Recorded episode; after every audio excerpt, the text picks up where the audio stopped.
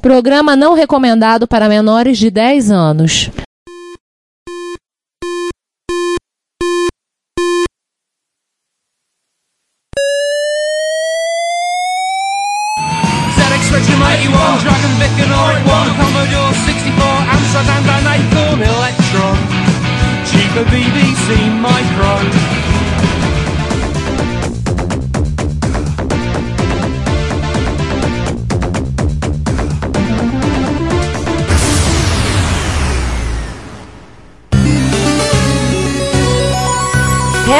Retrocomputaria, porque velho é o seu PC.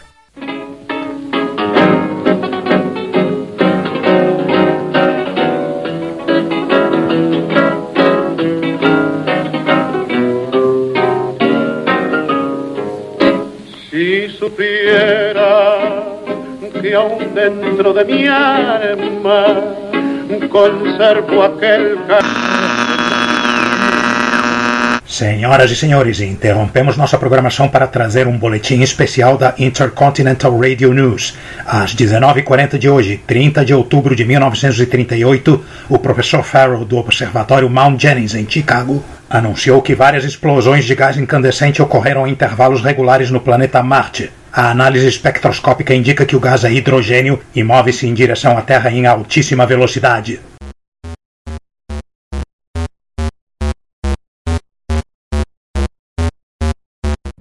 38 ou 78? É marciano ou inca-venusiano? Nenhum nem outro. como se jogassem Space Invaders. Olá a todos, bem-vindos a mais um episódio do Reto Computaria, seu podcast de computação. Como vocês sabem que a gente fala há 111 episódios, ó, um, um, um, três números um do lado do outro. Olha, episódio 7. Ai, mas... É, sete binário, isso aí. E o Renato Russo já disse qual é o assunto do episódio, né? Então, vocês já entenderam, nós vamos matar marciano. Então, pilotando esse canhão, mata marcianos aqui presente, eu na pontaria, Ricardo Pinheiro. Eu na pilotagem, Juan Carlos Castro. Eu, como artilheiro, João Cláudio Fidelis. E falsificando fichas de chumbo. Aqui, Giovanni Nunes, eu vou voltar lá pro fogão, onde eu tô destruindo o fogão, a panela e também derretendo chumbo. Eu sou César Cardoso e eu que tô trocando o bloquinho com o placar a cada vez que o Marciano é morto. Então, nós vamos falar mais um nosso episódio do Dossiê. Nós vamos falar de um jogo seminal. Todo mundo já jogou na vida, todo mundo já viu, mas poucos conhecem as histórias. Nós vamos falar de Space Invaders. E nós começamos para falar de Space Invaders, nós temos que falar, obviamente, da Taito Corporation, uma empresa chinesa, japonesa, né? Japonesa. É complicado. Então lá sim, começou falando da Taito, também conhecido como é, originalmente, né? A, João, é Taito Black Kabushiki Gacha? É isso aí. Tá falando japonês melhor do que a gente falava no início do podcast, hein? É, eu fiz o curso é, Crash Course de japonês. Tá vendo? Aquele nosso ouvinte que reclamava da nossa pronúncia japonês, tá vendo? Já não pode reclamar. Também depois de 10 anos, né? Já aprendeu um pouco. Ou pode, sei lá. Depende, né? Mas aquele negócio, né? Esse palavrão todo que eu falei, né? Significa Taito Trading Corporation. A, a Taito foi uma empresa fundada no ano de 1953 pelo ucraniano Michael Kugan, ou Misha Kugan. Como é que é? Como é que é? O cara é ucraniano, fundou a empresa no Japão. É mais ou menos.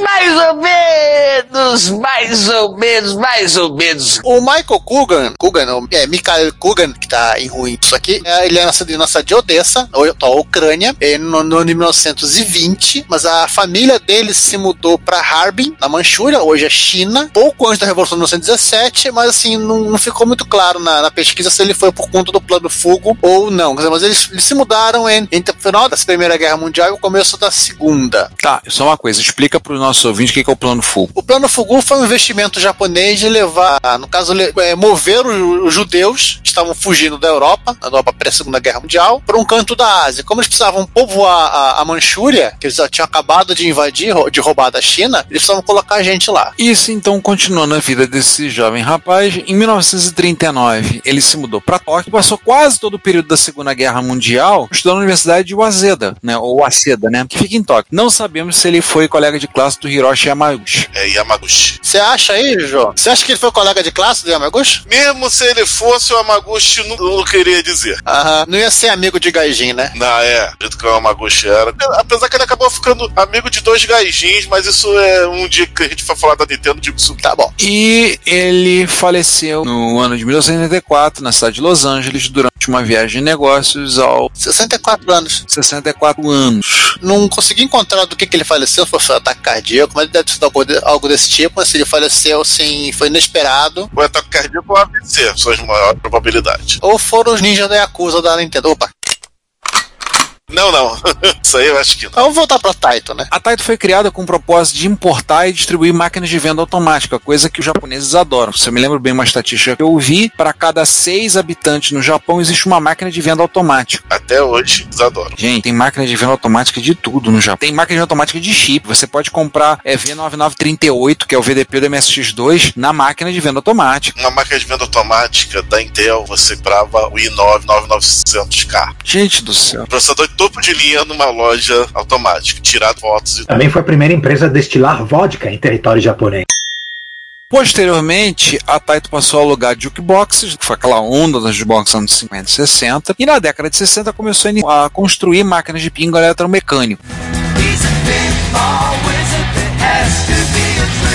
vendo que a operação da empresa já está começando a chegar perto das coisas que interessam pra gente, né? Sim, sim. Máquinas de pinball eletromecânico até hoje são meio raras. Eu lembro que eu e Juan tivemos num encontro do, do Rio Pinball Clube, eles tinham acabado de reformar uma máquina eletromecânica. Olaria. Ramos, na verdade, Ramos. Aliás, eu tenho uma foto do Juan jogando nessa máquina. Olha, ali é Ramos. Olaria tá 300 metros. Até o cacique de Ramos é- ainda é Olaria. E no ano de 1972, a Taito mudou de nome para Taito Corporation, e no ano seguinte ela lançou seu primeiro jogo de arcade, o Elepong. Originalidade é tudo, gente, nessa vida. Um clone do Pong, né? Que legal, né? E lançou a Taito America, eu diria a subsidiária nos Estados Unidos. Com o nome desse, ela não poderia ser a subsidiária da Europa, né? Ah, poderia ser lá na Tijuca, do lado da América, né, Juan? Ou podia ser em, em El Castillo, no Shopping Nova América. É. Acho que ainda era- na época ainda era fábrica de tecidos. Nota ambiental, Juan, e me corrija se eu estiver errado, há uma lenda urbana que a Taito Brasil foi fundada antes da Taito of America. É, estamos chegando lá. Nós vamos ter que falar por uma série de motivos da Taito do Brasil. A gente vai e volta na linha do tempo, porque enquanto essas que a gente está narrando que aconteceram no Japão e nos Estados Unidos, coisas vinham acontecendo também no Brasil. Mas espera, espera. Então, assim, morreu o Michael Coogan no ano de 1984. A empresa passou por várias mudanças, leia-se, quase quebrou. Ela acabou sendo comprada pelo grupo Kyocera no, an- no mês de abril do ano da graça de 1986. Explica muita coisa. 86 foi o ano que a Taito, pra mim, deu o boom dela. Lançaram 86 pra frente, começaram a lançar muitos jogos. Então, no ano de 1996, a Taito América encerrou suas operações, 10 anos depois. No ano de 1995, um ano antes, ela já tinha licenciado a comercialização dos seus jogos para a Acclaim Entertainment. A não foi a empresa que originalmente produziu Mortal Kombat, não foi? Não, ela era publisher para os consoles. A Kombat da Midway. Isso. A Clay tinha uma relação, várias produtoras de arcade próximas. Uma Midway, a Bally, que antigamente eram empresas separadas, antes de elas se juntarem, né? A Williams também. Essas três viraram uma só, com o nome de Midway. Mas a, a Bally se juntou primeiro com a Midway e depois se juntou com a Williams. Bally Middle Williams. As três vieram do eletromecânico também, pinball e afins. É, a galera das antigas. Esses são os gamers root de raiz root. É, outras duas empresas que ela tinha afinidade além da Taito era Trade West e a Leyland. Leyland, que eu acho que só tem um jogo dela que realmente ficou famoso, que é o Super Field, que tu conhece. Agora os outros é mais conhecidos só lá na Gringolândia, bicho. Passando à frente, em agosto de 2000, a empresa se fundiu a Kyocera Multimedia Corporation. Ela não se fundiu, ela foi fundida. É, né? Ai! Com todo respeito. O propósito era entrar no mercado de celulares. Será? Em 2005, a Square Enix, aquela mesmo, né, tirou da carteira cerca de 409 milhões, comprou as ações necessárias para transformar a Taito Corporation uma subsidiária dela. É onde ela tá até hoje. Se você está vendo Dragon Quest e Final Fantasy em arcade no Japão, a culpa é da Taito. Você vai ver ela rodando hoje em dia nas Taito Type X3, o hardware dessas, desse, desse jogo. Olha, jogar Final Fantasy no máquina de arcade. O cara chega de manhã e vai embora no mês seguinte, né? Não é Final Fantasy de luta. Ah, tá. Mas e no Brasil? Taito do Brasil, né? Eu até achava que a Taito do Brasil era somente uma, uma marca, alguém, algum engraçadinho que pegou o nome pra, pra pra usar e aproveitar, né, da fama. Tipo Sharp, Sharp. É, Sharp, lembramos de você. entre outras, mas eu acabei na pesquisa acabei percebendo que tínhamos que falar da Taito do Brasil. Então vamos lá, rapidinho, sim, bem rapidinho mesmo. Vocês tão rapidinho que eu vou até chamar o Peter Punk, né? Assim, por que vamos falar da do Brasil? Porque ela foi criada pelo Abraham Coogan, que é o filho do Michael Coogan. É Abraham ou Aba, que é o apelidinho dele. Ponto 68 foi criada uma empresa chamada Trevo Diversões Eletrônicas, que basicamente era uma empresa brasileira. Depois ela se chamou Trevo Diversões, que era representante da Taito do Brasil. E lá por volta de 72 ela se associou formalmente à empresa japonesa e virou a Taito do Brasil. Né? Isso, pelo que deu para entender, esse período, essa quarentena aqui foi que pudesse você seguir os ritos da legislação brasileira, a associação uma empresa brasileira como estrangeira e assim poder entrar formalmente no Brasil sem problema. A Taito do Brasil, originalmente, ela importava componentes dos Estados Unidos e montava e vendia máquina de pinball eletromecânico por aqui. Aí, com o aumento do controle governamental sobre importação de eletrônicos, o que veio a culminar na Lei da Reserva de Mercado de 1984, ela começou a copiar e adaptar máquinas de pinball lançadas nos Estados Unidos, da- alterando, adaptando a arte ou, ou criando a- algo novo. Isso no, no finalzinho da década de 70. E, eventualmente, ela seguiu essa mesma lógica para os jogos de arcade, tanto com a adaptação de jogos da própria Taito, e aí entra o protagonista desse nosso episódio, ou de empresas concorrentes, Konami, Namco, Nishibutsu, Nintendo, para rodar num hardware comum, no caso a placa do Mooncrest, isso para os jogos coloridos, né? Porque o do Space Invaders tinha uma placa com 8080, mais primitiva com em preto e branco. Não me engano, acho que o Mooncrest usava 8080, né? Não, não lembro. Não, a Mooncrest é de 80, não. Ó, Nessa brincadeira entrou clone de Kong, de Crumble, de Super Cobra, de Time Pilot, monte, monte. É porque assim, literalmente, como a, a, a máquina do Moncresta tinha lá o processador, tinha o chip de som, tinha o chip que controlava a VROM, tinha a VRAM, tinha a parte de sprite, tudo lá bonitinho, que todo jogo precisava, os caras literalmente convertiam os jogos de outras máquinas, né? A, a Taito do Brasil, como era, era subsidiária da Taito japonesa, ela tinha autorização para usar a placa. A Nishibutsu tinha cedido a Taito japonesa, mas não para fazer outro porte de jogos. Aliás, Juan, tem uma história aí que a subsidiária da Taito da Nova Zelândia, que foi fundada em 80, também pelo Abraham, você fez grande parte das adaptações e mandava pro Brasil pro Telex. Cara, pro Telex. Pera aí, hum, tinha uma dúvida. E Telex é interface serial, né? Sim. Mandava o código todo. É, como as ROMs eram tipo assim, 2 KB, 4 KB, não, não devia levar nem um dia inteiro. É, mas o telefone naquela época devia ser o ler para o. Ah, mas compensava, o custo compensava. Porque tudo isso culminou no fenômeno cultural que começou no Brasil em 1969, chamado flipper da Taito. Sim. Até 1979, os fliperamas eram eletromecânicos e a- a- aquelas máquinas de gabinete em pé também eram eletromecânicas e bem limitadas. Entrou o microprocessador no- nos fliperamas, no, no entretenimento, foi uma coisa assim, foi uma mudança assim chocante. Todo mundo fi- ficou pasmo com aquilo. Nossa, máquinas de pinball que falam, com sons sintetizados, com display de LED. Gente, todo mundo ficou babando com aquilo. Cavaleiro Negro? A, a primeira foi a Fire Action. Cavaleiro Negro foi a segunda falante. E ao mesmo tempo que veio Fire Action e aquelas todas o- o- Oba Oba, Choque, Meteor e, e todas aquelas, veio a primeira leva de videogames também. Que, a- as duas que entraram no- nos, nos flippers da Itato eram a Space Invaders e a Luna Rescue, que eram duas máquinas que rodavam no mesmo hardware, só, só mudava ROM. Eu, eu lembro que, na verdade, nesse início eu gostava mais de jogar Luna Rescue, mas não foi o, o que fez mais sucesso. Quem fez mais sucesso foi o Space Invaders. É, Juan, você foi no cavalo errado. É, eu não era tão bom de Space Invaders, eu preferia jogar Polaris, que também era outra máquina que, que rodava no mesmo hardware, mas ela apareceu nos, nos fliperamas brasileiros um tiquinho depois de Space Invaders e Luna Rescue. E era o, o mesmo esquema, era um display em preto e branco com faixas de celofane pra fazer de conta que era colorido. São cores virtuais. Polaris eu me lembro. Polaris eu lembro de ter jogado muito no Atari. Isso, o porte no Atari também é, era icônico. Por acaso, também outro arcade da Taito. Foi um sucesso só mediano em comparação aos Space Invaders, que sobreviveu por era. É porque o Space Invaders é, foi o primeiro, né? Vamos fechar só nossa amiguinha Taito do Brasil, né? Fechou as portas após 85, né? Em parte por conta da morte do Mikhail, do desinteresse dos que estão administrando a, a Taito lá em manter as subsidiárias. Eles, eles fundiram várias subsidi- subsidiárias que tinham no Japão. Uma delas é a Pacific Industries, que nós vamos falar dela. É, lembrando que isso aí foi, foi naquela quase falência, né? Antes de ser comprada pela Kyocera. E também, né, que aqui no Brasil, né, nós tivemos o lançamento do Atari em 83, o que, consequentemente, o, o crescimento do mercado de videogame doméstico, que meio que reduziu muito o faturamento do, dos fliperamas, né? E a pirataria das placas importadas piratas chinesas.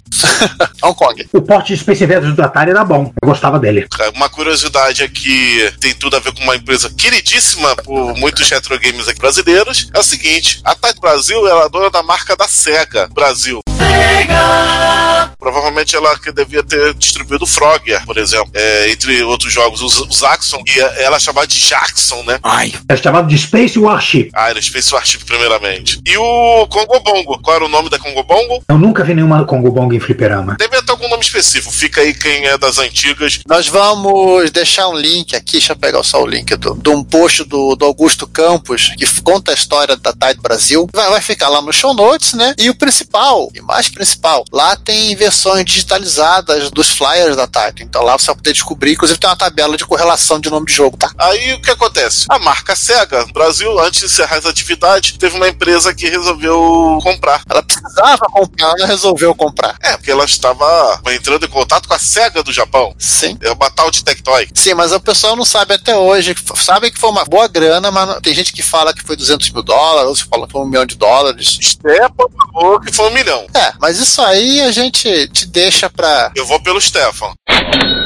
Tudo bem. é plausível pensar em um milhão. né? A marca era uma marca forte em crescimento. E aí o pessoal queria aproveitar que fazer uma grana. Era dinheiro pra caramba em 1989. Sim, e o, e o, e o Aba tava precisando de graninha pra quem tava de mudança, né? Ele, é ele se mudou do Japão pra morar em Mônaco. Ah, E pra fechar esse papo de Taito do Brasil, né? Só lembrando que ela era dona da marca Sega por aqui. E antes de encerrar a atividade, lá por 85, seguindo a tradição da Sharp, né? E vendeu essa marca pra Tectoy. Aí tem gente que fala que foi 200 dólares, outros falam um milhão. O que você acha, João? É, o Stepan falou que foi um milhão, então vamos pelo que o Stefan falou. Então tá bom. Com esse um milhão, o, o a Kugan comprou a kitnet dele lá em Mônaco, onde vive até hoje. Vamos, agora vamos falar de um cidadão chamado Tomohiro Nishikado. saúde. Tomohiro Nishikado é engenheiro de formação, se formou em 68 e no ano seguinte ele começou a trabalhar na Pacific Industries Limited, uma das subsidiárias da TAI. Passou um tempo trabalhando com desenvolvimento de jogos mecânicos, até que em 72 ele cria o Elepong. Lembra que a gente falou do Elepong lá atrás? É o primeiro arcade da Taito e que também foi um dos primeiros arcades desenvolvidos no Japão. E aí depois a Taito lançou o Elepong. Em 73 ele desenvolveu o Davis Cup, que é um, jogo de tênis de duplas para jogar de quatro, Com todo respeito. quatro jogadores. E já aproveitando que é a mesma mecânica, mudou a coisinha ali e tal, de tênis virou futebol, de Davis Cup virou soccer. Tudo isso é com a mesma complexidade de um, de um Pong, né? É, tudo bom. Em todos os casos, jogos você jogar de quatro. Com todo respeito. Em 74, ele desenvolveu um jogo chamado Speed Race, um jogo de corrida, que foi distribuído pela Midway dos Estados Unidos como Wheels, Oh, thanks. e que tinha como característica um gabinete que tinha tanto um volante quanto um pedal acelerador. Talvez um dos primeiros gabinetes assim. Eu acho que esse foi o primeiro jogo, só que eu joguei numa versão da Taito do Brasil, no Play Center, no Rio de Janeiro, em 81. Foi o primeiro jogo de videogame que eu joguei na minha vida. E eu não alcançava direito a máquina. Ela era uma máquina feita para adultos. que É um absurdo isso. O primeiro jogo que eu joguei foi o da Bazu. Clássico jogo da Bazu. Eu também tinha esse, mas esse eu não alcançava. Cara, eu também. Vou Bazu. Bazu Polaris, os. Mantendo o ritmo, em 75 ele criou o Western Gun, que nos Estados Unidos ficou conhecido como Gunfight, também distribuído pela Midway, sendo que a Midway fez uma mudança na placa, porque em vez de usar aquela plantação de TTLs, ela desmatou aquilo tudo e botou um microprocessador. A placa deve ter ficado um pouquinho menor. Ela pôs um 8080 lá pra cu- cuidar de um monte de tarefas. Ele também fez um jogo chamado Interceptor, parece um jogo de combate aéreo em primeira pessoa. Você tá pilotando um avião e tem que atirar em outros aviãozinhos. Bom, ele fez um monte de coisa também. Ele fez XHQ2, Darius 2, Darius Twin, Bubble Bubble 2, mas não interessa esses caras todos porque a gente tem que voltar a 77. Só um detalhe sobre o Escada. Escada realmente ele é co-criador de Darius. Inclusive, ele teve à frente desses dois aí, dois Win. Primeiro, se não me engano, é diretor foi outro. Da Bobo Bobo, o primeirão também ele é co-criador. E de um outro jogo chamado Silvalion, e teve dedo no, no Rainbow Island. Por que, que eu falo isso? Porque esses jogos, junto com a estrela do nosso episódio, sempre vão ter insignação nesses jogos, entre esses jogos e vários outros jogos da Tide, mesmos personagens. Você vai ver vários jogos da Tide referência a Bubble Bubble, ou Rainbow Island, ou a Darius, ou a. Ah? Ah, Space Invaders. Space Invaders. Ah, eu ia falar Arcanoid. Arcanoid também, mas um pouco menos que esses daí. Isso é uma curiosidade da Taita. A Taita sempre referencia muitos jogos do, do Niscado. Mas seguindo, né? Ele falou 75, depois demos esse salto pra falar de jogos do meio da década de 80 pra frente. Ah, vamos voltar de novo pra 78. Esse é um episódio cíclico, quase em espiral. A gente tá fazendo vai e vem na linha temporal, fazendo assim, é, tamo- Estamos friccionando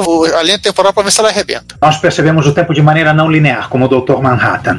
onde é que nós estamos? Por aí. É, Em 77, né, o Nishikado, ele começou sozinho a trabalhar tanto no desenho do jogo, por causa dos Space Invaders, né, quanto também do hardware, necessário para rodar o tal do jogo que ele tinha que estava desenvolvendo, que já porque naquela época não tinha Unity, né? É mesmo, é? É, naquela época era muito normal o cara ser programador, engenheiro. Imagina, você vai ter que fazer seu jogo e seu próprio videogame pra fazer o jogo. O Unity da galera que desenvolvia jogo na época era caderno de papel quadriculado. E ferro de solda. Exatamente. verdade. Uma coisa super engraçada é que uma das inspirações do Liscado foi o próprio breakout da Atari, que ele deixou guardado e alguns anos mais tarde, ele junto com os outros chega e falou: faz essa ideia aí, só que bota um negócio mais espacial. Em 1986 a gente fala de um jogo que tomou o nome do estilo Breakout, o Arcanoid, que também é da Taito. Mas isso não é um, site sobre Arcanoid, então continua aí, Giovanni. Então vamos lá, além da ideia do, do breakout, né, do coisinho no fundo baixo da tela, rebatendo, no- que seria, entre aspas, o inimigo na parte de cima, ele tinha também umas ideias, parece que um sonho que ele teve, do Papai Noel sendo atacado por alienígenas ou coisa. Provavelmente ele viu aquele filme horroroso da década de 60. Ou ele tava entupido disso aqui. Papai Noel é, é sequestrado por marcianos. Ou seja, é uma coisa que, que o Space Invaders tem em comum com o Exterminador do Futuro, né? Foi inspirado por um sonho. Mas a ideia básica dele era realmente fazer um jogo de tiro, né? E que o jogo tivesse assim, um tipo, uma espécie de objetivo que o, o jogador tinha que alcançar e que tivesse alvos para serem destruídos. Ou seja, ele- um roteiro, você tem isso aqui, você tem que chegar ne- nesse final para seguir adiante. Aí ele tinha as seguintes opções, né? Ele, ele tentou desenhar objetos realistas, né? De guerra, tanques, aviões e navios, só que era limitado, era complicado fazê-los convincentes com a resolução disponível. Ele tentou fazer figuras antropomórficas, né? Pessoinhas, mas só que ele considerou que seria imoral fazer isso. Aí ele, ele caiu na Jufus, né? Nos alienígenas, inspirado pelo Space Battleship Yamato.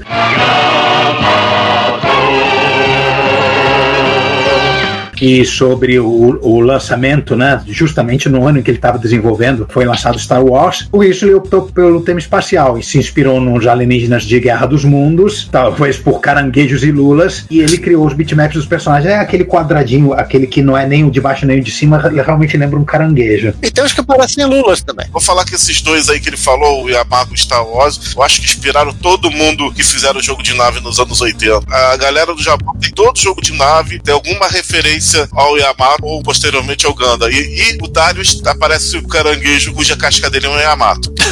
Só pra deixar o negócio escancarado. É, e não estamos falando do Darius do Amiga, que é outra história. Não, não, não. E detalhe, ele não era para se chamar Space Invaders, o nome original do jogo era Space Monsters. Só que algum gerente dele considerou que Space Invaders era um nome melhor, sugeriu e achou uma legal. Faz sentido, Eu acho Invasor do Espaço melhor do que Monstro do Espaço. também acho. Tinha uma música de sucesso na época no Japão, que era Monster, então tá, não estava na cabeça de todo mundo, só que eu acho que o chefe dele não gostava dessa música. E se traduzia, ia ser Yuchi Bakaero, Monstro do Espaço. Eu acho que realmente o nome. Quanto ao hardware, essa altura do campeonato já não se fazia videogames com lógica discreta, tu- tudo era na base de microprocessador, assim como a Midway também fazia, e foi assim que o Nishikado projetou o hardware dele, usando o 8080 da Intel, que cuidava das tarefas de desenhar as imagens na tela. E havia um SN76477 da Texas para cuidar do som. Esse chip é um chip de som mesmo, né? É um chip de som, é um chip de som. É um PSG, né? Não, é bem mais abaixo. É o voo do PSG. Só que ele não conseguia implementar o jogo da forma que desejava. O 8080 não tinha poder de processamento para gerar gráficos coloridos e ao mesmo tempo movimentar os inimigos com velocidade. Por isso o, o vídeo ficou em preto e branco. E também havia um bug no jogo, mas esse é o famoso bug que virou feature. A animação, quando havia muitos inimigos da tela e era cinco fileiras de talvez 10 ou, ou 12, do-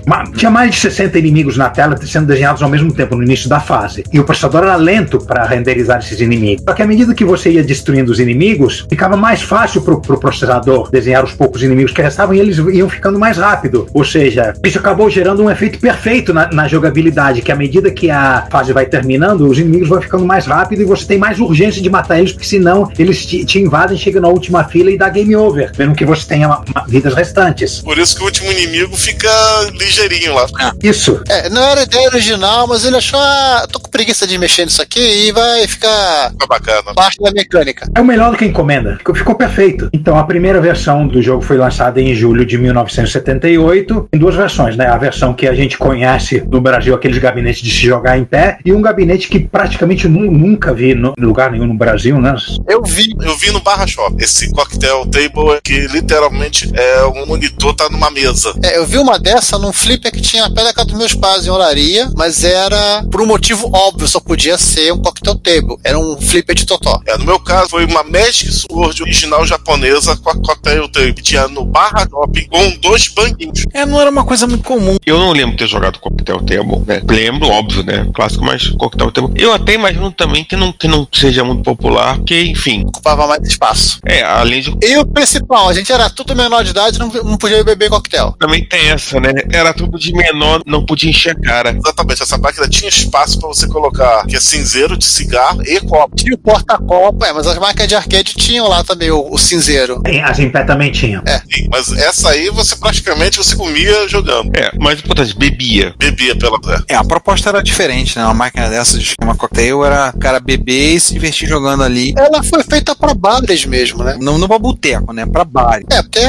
o lançamento do Space Invader, um dos clientes de máquina de arcade eram os bares. Aliás, assim, nós falamos que a primeira versão era preto e branca, só pra seguir aqui. As primeiras versões que foram disponibilizadas pela Taito e pela mídia eram realmente monocromáticas. Depois eles foram colocando o tal do celofane. E com o tempo, a evolução da própria hardware, eles foram até adicionando cores ao jogo. Em vez de ser o cor de mentira, um pouco de cor de verdade. Agora uma dica cinematográfica.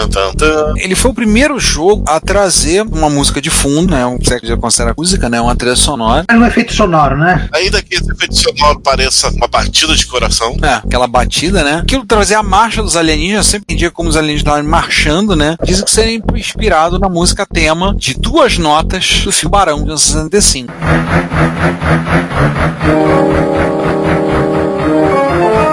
Você ouvia aquela música Barão, o cara consegue com duas notas meter medo no coração de todo E olha que legal a aceleração acidental, né, por causa da lentidão do processador, acabou contribuindo também para essa música ficar mais impressionante, porque o tum, tum, tum, tum, tum, tum, tum, tum, tum, porque o processador era lerdo. Pessoa sai correndo da máquina. Ah, e outra coisa interessante sobre os gabinetes em pé é que a imagem, o monitor não ficava de cara para você, o monitor ficava oculto com a imagem dele sendo exibida de baixo para cima. Era a imagem era refletida num espelho semi-transparente em diagonal e ela ficava aparecendo sobreposta com uma imagem de fundo que era uma, uma pintura, né, de um cenário alienígena. Era uma lua, uma meia lua com espaço e umas coisas ao redor. É o que a gente viu no Brasil, não, não há a menor garantia de que seja parecido com o que havia no Japão, mas devia ser pelo mesmo tema, né? Não. As artes dos gabinetes eram refeitas também, etc. Roda o quadro aí, Simone. Se você quer ouvir esse podcast ou outros episódios a partir do YouTube, nós temos um canal www.youtube.com.br. Lá temos os episódios colocados e temos também playlists separadas para os episódios do Retro Computaria, Retro Hits, Retro Besteiras, Repórter Retro. Eventualmente, alguns vídeos estarão sendo colocados lá. Como vocês sabem, nós somos melhores em áudio do que vídeo, mas vídeos relacionados a eventos de retrocomputação e outros assuntos relacionados estarão disponíveis no nosso canal. Não deixe de assinar. Não deixe de ouvir o Retrocomputaria e pedimos, compartilhe, conversa com seus amigos, apresente o podcast. Obrigado. Então é isso. Agora vamos falar do jogo? Sim, agora para quem não conhece o que que é Space Invader e não sabe o que a gente tá falando, vai no YouTube, tá? Não vou ficar explicando não, né? Não vou ficar explicando para você não. É, jovem. se eu não conhecer, mas tem. Mas é difícil imaginar quem não conhece Space Invaders, né? Então assim, o jogo foi um tremendo de um sucesso porque ele tinha um enredo, sim, mas tinha- tinha uma mecânica simples pra jogar e exigia estratégia. Eu, por exemplo, muitas vezes eu pegava, a minha estratégia era eu usar as barreiras que tinham, as poucas que tinham, atirar nelas janelas, fazer um buraco para eu poder atirar através dela. As pessoas tinham várias estratégias para poder fazer. E é claro que conforme aumentava a aceleração no final, a estratégia, na maioria das vezes, ia pra casa do caramba e vão atirar e matar, tem que matar essa porcaria. Esse último alienígena tá vindo aqui até que ele chegou e pum, chegou, droga, perdi. Aquelas barreiras só servem pra você no início da fase. Quando tem poucos, elas só te atrapalham. Ela só atrapalha, é verdade. A lei do Bushnell, né? Fácil de aprender, difícil de dominar. E tinha um recurso do high score, né? Que salvava o high score. Ah, eu tinha também, esquecendo de falar do elemento extra do bônus, que era a nave mãe correndo, né? passando lá em cima, né? É, que dava pontuação, mas o hardcore era o pior, né? No sentido de que ele tava sempre ali, não que salvasse, botasse inicial, mas tinha a pontuação, a tua última pontuação. É. Te desafiando pra jogar de novo e mudar aquele número. E quando tava escrito Taito 5000, ele tava dizendo implicitamente: Ó, tem pereba nesse lugar. Cada máquina do jogo estava cerca de 1.700 dólares lá na Midway e no primeiro mês a máquina se pagava, tanto o pessoal jogava. Lucro certo. Então assim, a máquina de arcade que antes se limitavam a bar, Ou os arcades mesmo, as fliperamas, que era uma coisa mais limitada, que a gente não podia ou como os espanhóis chamam, os recreativos. a área que a gente não podia entrar na infância, na adolescência, tá limitado. É proibida a permanência de menores uniformizados neste recinto. Uni- menores e uniformizados neste recinto. Todo mundo respeitava, só que não. É expressamente proibida. Todo mundo respeitava, só que não.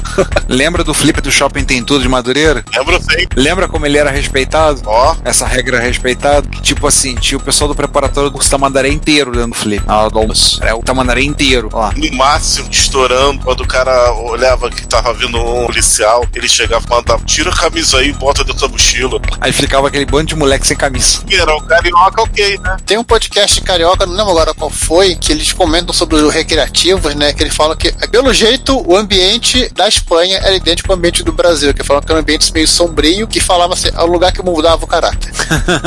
Olha, olhando também alguns filmes sobre alguns arcades lá nos Estados Unidos, a coisa era desse nível também. Mas uma coisa que o Space Invaders conseguiu fazer, que é impressionante, a gente estava falando questão dos arcades, foi que ele ultrapassou os limites desses espaços limitados de bares ou essas casas de diversão eletrônica e aí começaram a botar máquinas dessas em pizzaria, mercadinho, sala de espera de consultório. De qualquer coisa. Começaram a colocar lá, porque, tipo assim, expandiu os limites, né? O Space Invaders, inicialmente, ele, ele estourou dessa forma, todo mundo queria jogar. Todo mundo queria matar marciano. Coitado do marciano, né? Matar venusiano. Aliás, bem lembrado, Ricardo, o estilo que ficou que colou lá na Espanha é matar marcianos. Eles não falam jogos de nave, jogos de navinha, eles falam jogos de matar marcianos. Não importa se você está pilotando uma abelha, robô, ou uma fadinha, ou uma bruxinha. É jogo de matar marciano. E depois tem gente que reclama do nome do jogo Brasil. Pois é. Vamos falar das sequências, né? Das versões foram feitas. A primeira versão foi feita para console doméstico, foi pro Atari 2600, saiu pro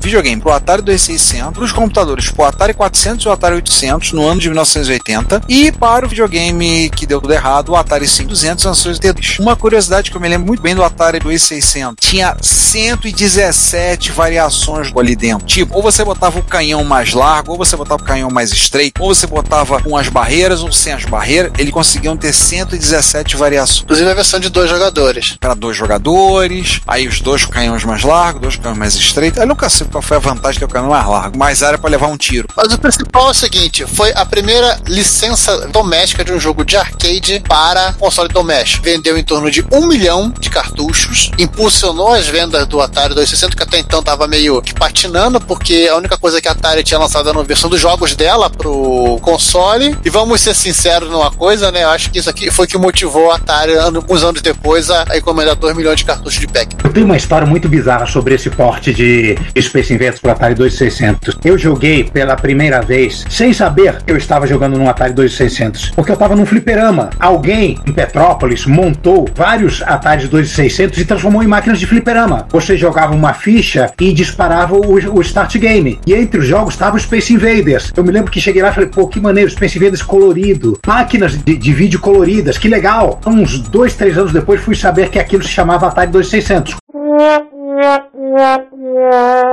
Quando eu, morando com a minha irmã e meu, meu cunhado e meus sobrinhos, ele- eles compraram um Atari 2600, viram os primeiros cartuchos de jogos e eu, caramba, esse Ash Battle tinha naquele fliperama de Petrópolis. Alguns anos mais tarde eu fui saber que esse lugar onde eu estava teria sido o clube musical Euterpe, que é um, um daqueles clubes de dança de velho, e ainda existe lá. Só que talvez tenha sido um lugar diferente, porque eu me lembro muito bem que eu subia a rua Teresa e o fliperama ficava do lado esquerdo. Eu conferi pelo Google Maps, o, o clube Euterpe fica do lado direito. Então, não sei, talvez eu tenha ido numa encarnação anterior desse fliperama, depois esses Atari 2600 pseudo-arcadizados foram para esse clube Euterpe. Ah, tam- também tinha uma máquina Night Driver legítima de arcade, da Atari. Que devia ser cara. Uh, Alguém foi para os Estados Unidos, comprou coisas da Atari, trouxe e transformou aquilo em fliperama. É muito estranho. Muitos anos depois, e agora já mu- muitos anos antes do momento atual, alguém no Facebook me contou que foi encarregado de desmontar e reciclar essas máquinas. Assim, lá pelo meio dos anos 90. Isso foi num grupo que eu nem mais faço parte. Acho que nem vou conseguir ach- achar e, e nem vou conseguir achar quem era. Se por algum acaso absurdo a pessoa que está ligada a, essa ocorrência eh, bizarra de Atari 2600 estiver ouvindo esse podcast, por favor, manifeste-se nos comentários. E conta aí pra nós. Alguns anos depois, foi a, vez agora dos consoles japoneses, né? Terem sua versão do Space Invaders. As Famicom, da Nintendo e o SG-1000 da Sega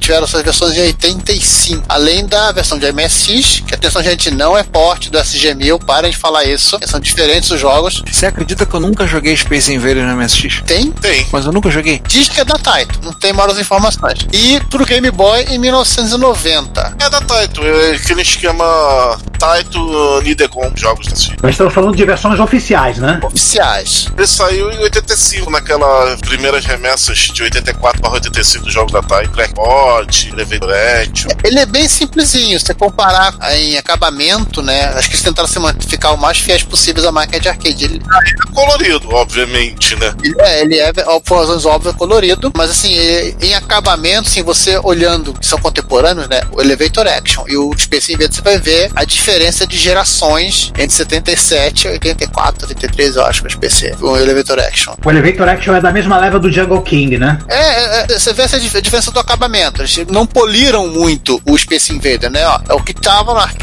tá aqui no seu MSX. Não reclamam, moleque. Não precisava, né? Ia fazer sucesso mesmo. Eles iam fazer trabalho pra isso. E seguindo na sequência aí, né? é em- só em 93, as máquinas da NEC, no caso o PC 9801, foram ter sua versão do Space Invaders. Aliás, em João, acho que não é nem da Taito, é da Wiz que fez. Do PC 9801 é a mesma produtora do Pac-Man. É, Exatamente, acho que é o Wish. É, mas não foi a Taito que lançou, né? É sob licença da Taito, mas não é a Taito. Uhum. Eles lançaram uma coletânea de Pac-Man e de jogo famoso dessa época de, de clássicos. É um E pra alegria de outras pessoas, né? Também saíram versões pro Wonder Swan, em 89. Wonder Swan é da Bandai. Bandai. E do VG Pocket Caplet. Alguém me disse o que que é isso aí, em 2002. Telemóvel teria os. Telefones celulares em 2007 e iOS em 2009. Aqui, telemóveis, eu, eu botei de zoeira porque só pra lembrar que acho que não era Abril, era J2ME. É, era aquele celular que rodava o J2ME. Mas ainda não Android. Não, tem. Android tem. Até agora. Que, que inclusive tem promoção. E na década de 80, a famigerada Tiger Electronics lançou a versão minigame. São bons itens de colecionador, os únicos no Mercado Livre MSX TKCP para colecionador no estado. Eu tinha que ler isso da pauta porque ficou engraçado. Só pra lembrar, o, como é que é aqui? O VG Pocket Caplet, o Pelican VG Pocket, é um trocinho curioso, simpático. Parece um mini PSP. Vocês parecem aqueles chineses de Não, em design, é. Só que assim, é, é, acho que ele, ele- aquele videogamezinho portátil chinês, só que na versão japonesa. Janela de uma polegada e meia. Nossa, faz o chaveirinho. É, o chaveirinho, tem a cordinha aqui que devia ser pra isso, inclusive. Falando nisso, tem 300 milhões de versões chinesas e clones. E eu me lembro que tinha uma versão do relógio da Casio, que era clone, não era. Das pirâmides. Sim, o relógio de pulso da Cássio, eu lembro. Claro que eu, como garoto, eu queria um desse, né? Acho que isso tá nos clones, né? Então, Todos nós queríamos um desse. isso. Ah, aquele relógio com joguinho. Ah, era o meu sonho. Cara, aquele com, com jogo. Não foi de Space Invaders, mas eu tive um de corrida. Eram três jogos, se eu não me engano. Era a mesma mecânica, só mudava tema. Mas e nos arcades, como é que foi a sequência? É, vamos seguindo aí. Em 1979 foi lançado o Space Invaders Part 2, ou chamado nos Estados Unidos de Space Invaders Deluxe, com outros gráficos, bônus, melhor jogabilidade. Detalhe, foi essa a versão que se popularizou nos flippers da Taito aqui no Brasil. Veio junto com Luna Rescue, que na verdade é do mesmo ano, de 79, mesmo hardware. A Luna Rescue era aquele jogo de, de resgatar astronautas. Ai, caramba! Não diga! Olha! Nossa, você nem poderia imaginar isso pelo nome do jogo, né? Na lua, né? Ele tinha uma mecânica muito interessante de você aterrizar nas plataformas. Na descida você tinha que evitar meteoros e na subida tinha que, com o astronauta a bordo, você tinha que desviar de inimigos que atiravam em você. Era um, é um jogo muito legal. Tinha motivo pra eu me ir por ele. E é um jogo que eu tenho quase certeza que deve ter 300 milhões de clones e se você não conhece o original, você conhece um dele. É, esse parte 2 tem algumas coi- coisinhas a mais, apesar de rodar no mesmo hardware, o software dele é melhorado, tem algumas coisas. Por exemplo, tem uma animação de fim de fase mostrando um UFO levando um dos Space Invaders dizendo SOS, SOS, assim, de zoeira. Tem uma variação maior de naves, né, diferentes lá em cima. Tem um bônus especial que você consegue se o último inimigo que você matar for um dos da fileira de baixo, aí você tem que deixar só uma fileira vertical, aproveitar a velocidade pro seu tiro e ir raspando de baixo atingir o de cima. E se o último, eu não sei se eu tô conseguindo me explicar direito verbalmente. Você fala da primeira fileira, o mais de cima ou o mais de baixo? Mais de baixo, o primeiro ou o segundo.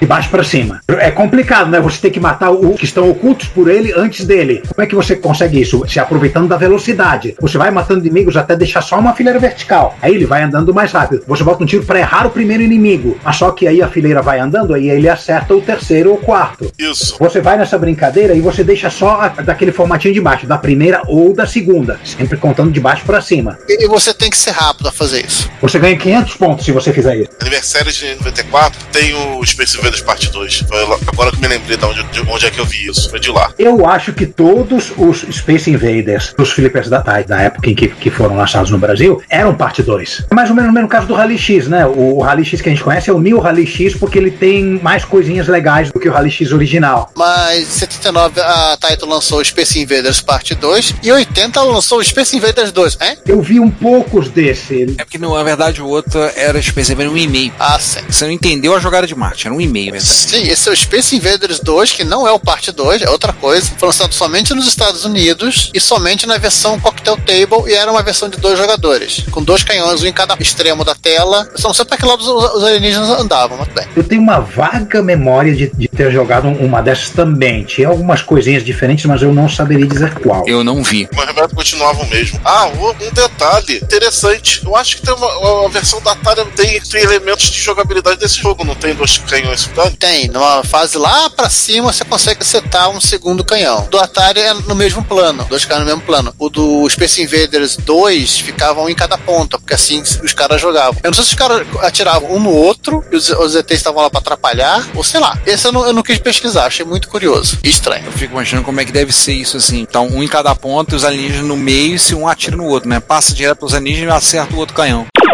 É, Eu só vi o screenshot, que tem inclusive os dois canhões tem bloqueio. É, é um problema sério, né? Tem as barreiras. Em 85, depois do Space Invaders Parte 2, do Space Invaders 2, veio o Return of the Invaders. Ué, A volta dos que não foram embora. é, Programado pela Universal Playland, ou PL. Pra quem não se lembra, é a produtora do famoso Ninja Kid. Famoso quem? Ninja Kid. Ah, legal, prazer, Ricardo Pinheiro. Cara, tu jogou esse jogo pra caramba no MSX. é o Ninja 1, Ninja 2? Não, Ninja Kid. Ninja, é o Ninja Ah, tá. É aquele que você tem que subir uma montanha, matando os ninjazinhos, e depois é um templo japonês, tá matando os ninjazinhos. Não lembro se eu joguei. Posso ter jogado realmente. Não lembro. E no MSX. Tem um 1 em Patins, que é de 2.0. Dando um salto assim de 5 anos mesmo, já é, é, também é arcade, né? O Super Space Invaders 91, o 981, que ele saiu em 90, mas também é conhecido. Não, eu quero saber quem inventou esse nome. Conhecido como Majestic 12, The Space Invaders Part 4. O problema é esse. Parte 4 eu compreendo. E o Majestic? Magic 12, boa pergunta. Cara, é o Japão. Você sabe como é japonês para botar os títulos nas coisas? Simplesmente pega o dicionário e vai jogando palavras aleatórias. O que ficar, ficou. A sonoridade é bonita. Sonoridade tava bonita e ficou assim, pronto. Tem, fica bonito falar em japonês. Ficou bonito, está bom. Mas não tem, não tem menor sentido. Mas vai dar bom, tá valendo. E nos Estados Unidos, saiu- o mundo ocidental, né, saiu como Super Space Invaders, na versão doméstica. Não, ele saiu como Majestic 12 também nos Estados Unidos, em arcade. É, porque não traduziram a máquina, né? Mas as versões domésticas saíram apenas como Super Space Invaders pra não pagar mico. Eu gosto muito dessa versão de arcade desse Super Space Invaders 91. É, é um, é um excelente jogo. E aí foi festa, né, João? É, esse aí saiu pra para vários computadores e consoles na época. Saiu pro Amiga, Atari ST, Amstrad CPC, Commodore 64, Genesis Spec, MS-DOS, Game Gear e Master System, que são versões próximas. E pra comemorar, né, em 90, a Taito lan- no Japão, somente no Japão, o Mini Invaders, que é o mesmo Space Invaders, só que sem áudio e placar. Ali sim foi covardia. Oi! É, mas rodando fisicamente no que? Era. No arcade. É, Enfim, vai entender. vambora. Pô, me permite um protesto aqui então, só um desabafo? Se você quer enviar um comentário, crítica construtiva, elogio ou colaborar com as erratas deste episódio, não hesite. Faça. Você pode falar conosco através do Twitter, no usuário arroba retrocomputaria, pelo e-mail retrocomputaria.gmail.com ou colocando no comentários do post desse episódio em www.retrocomputaria.com.br. Lembre-se sempre do que dizemos. Seu comentário é o nosso salário. Muito obrigado e nos vemos no próximo podcast. Cala a boca! Como a picaretagem não para, em 90. Não, não. É, é, a partir de 82, só na picaretagem. Enfim, mas a picaretagem não para. Obviamente que o amigo ouvinte e amigo ouvinte já entendeu que tá falando do quê? Um remake. Ó, Vocês fecharem aí o bingo. Então já pode gritar que fechou o bingo. Porque em 93 e 94, não sabe sei lá quando, saiu Space Invaders DX, mas que nas versões caseiras ficou conhecido como Space Invaders Anniversary Collection. Isso aí. Que basicamente era um remake do jogo original, com novas opções de jogabilidade, modo competitivo, dois jogadores e a Taito fazendo seu próprio paródias. Tudo num jogo só. Tudo num jogo só. Se a Konami pode fazer, a gente pode fazer também. é, Entendeu? não vejo problema. Enfim, mas o modo ao contrário, obviamente, como no da Konami, o modo paródia do Space Invaders DX, ou Space Invaders Anniversary Collection, vem com personagens de jogos da Taito, de Arkanoid, Bubble Bubble, Darius e The New Zealand Story, que é um jogo que tinha um Kiwi. Sim. Parece um pinto, diga-se de passagem. É, o Kiwi parece um pinto, enfim, aquelas coisas que só, só tem naquelas ilhas. É um pintinho marrom, não amarelo. Era amarelinho. Ah, no jogo era. No arcade era amarelinho. Duas coisas muito curiosas sobre esse jogo. A primeira é que tinha um modo que ele simulava o papel celofane. Não é sacanagem. Nossa! Limite. O papel celofane é uma daquelas tosqueiras que são tão gloriosas que você tem que preservar. Ou no MAME, o, o emulador MAME preserva o celofane. Ele exibe as, as cores do papel celofane como eram feitas originalmente. Outra coisa curiosa é que esse jogo ele roda em dois hardwares distintos da Taito. A Taito F3, que é do jogo que a gente vai falar depois também, especificamente vai ver depois desse, o 95, e rodava na, na Taito System B, que é uma versão modificada da, da F2 que roda o Super Space Invaders de 91. Por quê? Pra economizar. É, provavelmente deve ter sobrado algumas placas do jogo anterior. Eles devem ter ou feito upgrade ou, ou simplesmente portaram a fazer um upgrade desse, pro aniversário collective. Ô, João, não se esqueça que reciclagem de placa de arcade já tava no DNA da Taito. Exatamente. E de outros, como veremos daqui a pouco. Ah, e só um detalhe: a Taito F3 é a versão Neo Geo barra CPS2 dos jogos da Taito. É a primeira placa que os jogos são intercambiáveis, estilo Aquele cartuchão de 800 conto. 800 contos, só se você falar em dólar, né? É, também. Só se você dizer em dólar, 800 reais, tá bom. Essa Taito F3 quase virou videogame, primeiro videogame da Taito. É aquele ô, ô. É, o rato era em cima da F3. Também com esse nome não tinha como dar certo errado. Pois é. Peraí, como é que era o nome? Era o o? Ô, ô. Jesus. Esse nome não é à toa, não. Uau, uau, uau também é o nome da rede de televisão da Sony. Eles iriam fazer o primeiro videogame sem mídia física, só com transmissão via satélite. Tipo, Tipo DirecTV e Sky. Ah, pera aí. Choveu, você não joga, né? Ah, Detalhe que você não precisa lembrar, hein? levar em conta. é. Essa tela do Super Nintendo, melhor do Super Famicom, fazia isso também. Só que a proposta da Taito era fazer jogos de ponta de arcade fazendo isso. Ou seja, se você reclamava do Neo Geo CD, imagina. Vamos agora rodar o Space Space Invaders até que não, que devia ser um jogo pequeno. Vamos rodar aquele Darius Gaiden, que é dessa placa aí. Load, muitos loads. Cara, isso me faz lembrar que a coisa. Com o nome desse, o, cara, me faz achar o Wii um nome genial. É, não precisa nem dizer que o negócio nem saiu do papel. Mas, é, mas Ricardo, só um detalhe. Era parceria da Taito com uma tal de ASCII Corporation. Ah, acho que você acertou a bola dentro com o MSX, cara. Olha lá. É, isso é verdade. Ela só deu bola dentro com o MSX, depois foi só a ladeira abaixo. Não, você nem dizer que o, o, o do papel e a Taito teve que se contentar e pegar os jogos da F3 System e converter para essa PlayStation. Que aliás, o Space Invaders saiu para ele também. Ah, mas pera aí, João. Existe um final feliz nessa história. Existe final nessa história? Existe um final feliz nessa essa história. A tecnologia que a Taito desenvolveu para esse console que não foi lançado, ela utilizou num, num projeto chamado Telecommunication Karaoke. Ai, meu Deus. Não, e tem um outro detalhe. Alguns anos depois, uma outra empresa que consegue uma execução um pouquinho melhor fez o que o, o Ataito queria fazer, que foi a Nintendo quando ela lançou o Satellaview pro Super Famicom. O João falou no começo a tela viu, mas sem acrescentar o fato, botar o, o contexto do OOO. Eu botei o contexto e o fato que o Satellaview saiu antes, ou quer dizer, saiu antes do que deveria sair. É, Enfim, Tá num desvio muito grande. Vamos voltar para a estrada principal? Vamos voltar então aonde efetivamente saiu o Anniversary Collection. é, estávamos no PC Invader DX, ou Anniversary Collection. Isso. Teve versões para Game Boy em 94, Super NES, Super Famicom em 94 também, PC Engine ou Engine TurboGrafx CD em 95, Sega Saturn em 96, PlayStation 97 e Nuon em 2001. É, pedindo só um comentário. A versão do Game Boy, você conectado no Super Game Boy, que é aquele acessório que você lê jogos de Game Boy no Super Nintendo, ela adiciona as Agora me lembra, João, refresca a memória. O que, que é esse no, no mesmo? Boa pergunta. O Nuon é o seguinte: é um videogame tão obscuro, tão obscuro, que eu jurava que o Tecmoan ou o The 8-Bit Guy ou o Nostalgia Net tinha feito um vídeo sobre ele e nenhum dos três fez. Quem fez foi o Re Reis. É absurdo isso. Ele é consegue ser mais obscuro que o Zibo. Cara, apesar. Basicamente não era um leitor de DVD emitido à vista. Ponto. Aliás, falar em Zibo, um abraço pro Van Clay, nosso chapa, que é o, é o maior advogado Zibo no Brasil, do canal Gamer também. Ele vê a gente de vez em quando. Então, um abração, Van Clay. Enfim, mas eu acho que o nível de coisas obscuras realmente, apesar de, apesar de ter saído no Dato daqui, eu acho que tem umas coisas obscuras, é só nível Zibo mesmo. Com a vantagem do Zibo que o Zibo não era metido a ser explosão de mercado. Mas enfim. Mas César, pelo menos assim, o Zibo usava um processador conhecido. É. Esse cara usava um processador próprio, pelo que eu dei pra entender aqui. E tinha um controle, um joystick feito pela Logitech. Não, mas ele usava um processador próprio porque o desenvolvedor do videogame era uma empresa de semicondutores. Ah, sim.